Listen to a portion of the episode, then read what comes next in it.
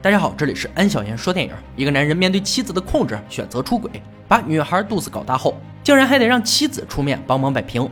妈宝男安哥见的不少，这七宝男还是头一回见。黑色喜剧，甜蜜地狱之家。唐和莫娜结婚多年，有两个可爱的孩子，一家四口住在豪华的大 house 里，夫妻恩爱，生活美满且幸福。唐经营的家具店来了位美女应聘者达斯蒂，他的帖子兼店员莱斯表示店里需要这种人，需要一个白天能养眼的办公室花瓶。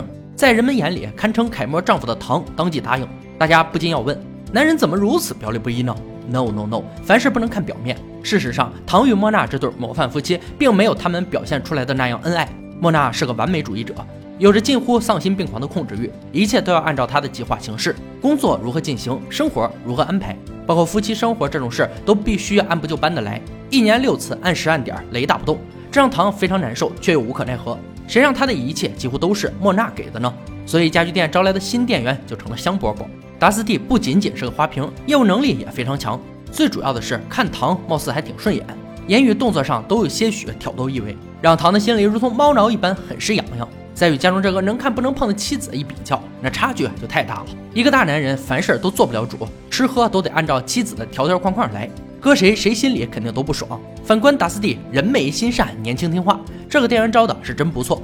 莫娜看到家具店的生意蒸蒸日上，非常满意，表示可以给唐一点奖励，比如帮他解决一下生理需求。憋了许久的唐转身关门解腰带，动作一气呵成，却被莫娜告知现在不行，得回家。唐整个人都不好了，老子裤子都脱了，你跟我说这个？一向唯唯诺诺的唐终于是硬气了一回，结果就是被罚今晚上不许回家，倒也不是坏事，眼不见心不痒嘛。殊不知两人的这次吵架给了达斯蒂机会。一大早，在办公室熟睡的唐被叫醒，迷迷糊糊的就被诱惑行了苟且之事。有了新欢之后，唐活力迸发，着手置办了器材，开始健身，以确保能时刻保持一个良好的身体状态。毫不知情的莫娜还挺开心，这家伙终于有点上进心了。殊不知，唐在家具店玩的那叫一个花花。有句话说得好，事出反常必有妖。达斯蒂为什么和唐看对眼呢？在莫娜举办的一个家庭 party 上，唐有了答案。为了不让妻子看出丹尼，他并没有邀请达斯蒂，但这姑娘不请自来，还和莫娜打了个照面。之后挑了个没人的地方，告诉唐她怀孕了，要生下来。此言一出，直接把唐给吓吐了。人家怀孕的没错，你倒是挺积极。当晚他就把这件事儿告诉了铁哥们莱斯。如果莫娜知晓这件事儿，他会夺走唐现在拥有的一切，得想办法把这件事儿解决掉。莱斯旁观者清，一眼就看出达斯蒂的目的，一个字儿钱，并愿意拿出自己七千块私房钱借给唐。唐自己也存了六千，加起来一万三，应该差不多。最起码换成是莱斯，他肯定接受。晚上九点三十分到九点四十五是莫娜规定夫妻恩爱的时间。要放在以往，唐肯定二话不说主动出击，估计也都坚持不了十五分钟。但今天他拒绝了，达斯蒂的事儿实在让他提不起兴趣。次日一大早，唐从抽屉拿出装钱的信封，交给达斯蒂，想息事宁人。这一举动让达斯蒂愤怒不已：“你把我当什么了？妓女吗？睡过之后给了钱就想拍屁股走人？”一句话得加钱。心明眼亮的莱斯推测有两个可能：一是勒索，二是真怀孕。不管是哪个暴露出来，唐都没好果子吃。既然这样，还不如坦白从宽。唐琢磨也是这么回事，当晚就壮着胆子对莫娜和盘托出。哪成想莫娜听后非常淡定，先是询问唐有没有将这件事告诉别人，唐肯定不敢说莱斯知道，回答没有。在确定达斯蒂表示不会把孩子打掉后，莫娜给出了解决办法：干掉那个 bitch。唐还以为他在开玩笑。此时，莫娜终于爆发。她辛辛苦苦维持的家庭出了这么档次的事儿，传出去让朋友怎么看？让社会怎么看？为了不成为全世人的笑柄，只能杀人灭口。只有死人才不会开口说话。另一边，达斯蒂也和男友计划着此事。莱斯猜的没错，这确实是一场有预谋的勒索。达斯蒂的混混男友墨菲已经利用他的美色干了好多次这种事儿了，也就是俗称的仙人跳。一万三远远不能满足墨菲的胃口。他要更多的钱。如果达斯蒂摆平不了唐，那墨菲就会亲自出手。当晚，达斯蒂电话打到了唐的手机上，在莫娜的逼迫下，唐答应了两万五的数目。两人约定明晚八点家具店见面。打完电话，达斯蒂开始收拾东西，他要趁着这次机会脱离墨菲的魔爪。殊不知，一场更大的阴谋在等着他。莫娜的计划很简单：下药。看着妻子轻描淡写的说出杀人计划，唐的心里五味杂陈。但自私的他，为了不失去现在拥有的一切。还是决定遵从莫娜的计划。次日晚上，达斯蒂准时赴约。唐提出要有个体面的分手仪式，别误会，不是分手炮，喝一杯如何？急于脱身的达斯蒂端起了下药的杯子，一饮而尽。没过多时，便感觉到头脑发晕。这才意识到着了唐的道，想趁着晕倒前逃出家具店。可惜为时已晚，门早已被唐上锁。待到达斯蒂彻底晕倒，莫娜准时现身，将人放进后备箱，带回了家中车库。没想到药的剂量不够，人没死。莫奈见状，却表现得异常兴奋，嘱咐唐把锤子拿来，然后带着无法掩饰的笑容，一下下锤在达斯蒂的头上。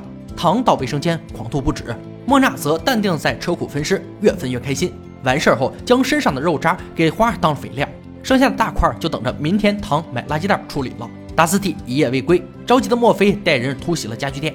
清早开门的莱斯成了冤大头，被三人好一顿收拾。此时肯定会招来警察。面对警长的盘问，唐不禁想起了小黄鸭。不是，唐也不敢实话实说，生怕暴露了自己与妻子谋杀达斯蒂的事儿。可警察已经发现了达斯蒂的车，虽然还没怀疑到唐身上，但光凭这些已经让他心慌无比了。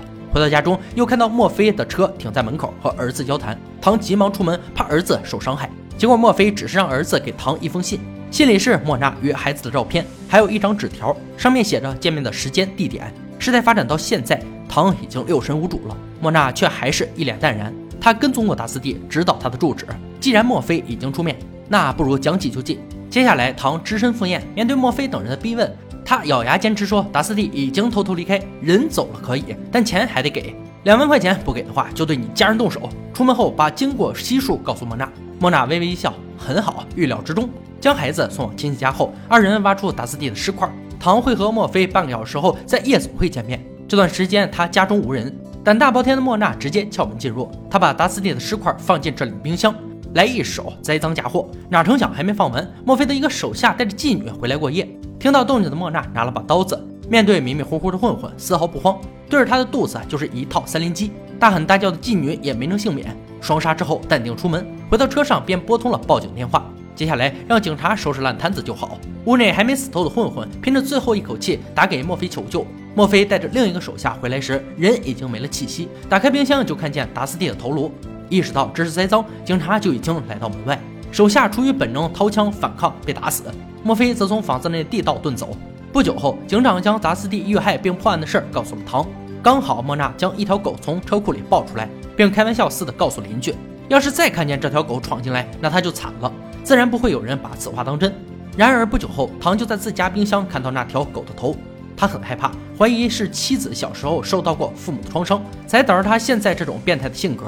结果被情绪激动的莫娜一顿威胁：“再说这样的话，我就从床边抽屉里拿出一把刀给你开膛。”让唐毛骨悚然的是，床边的抽屉里还真有几把刀。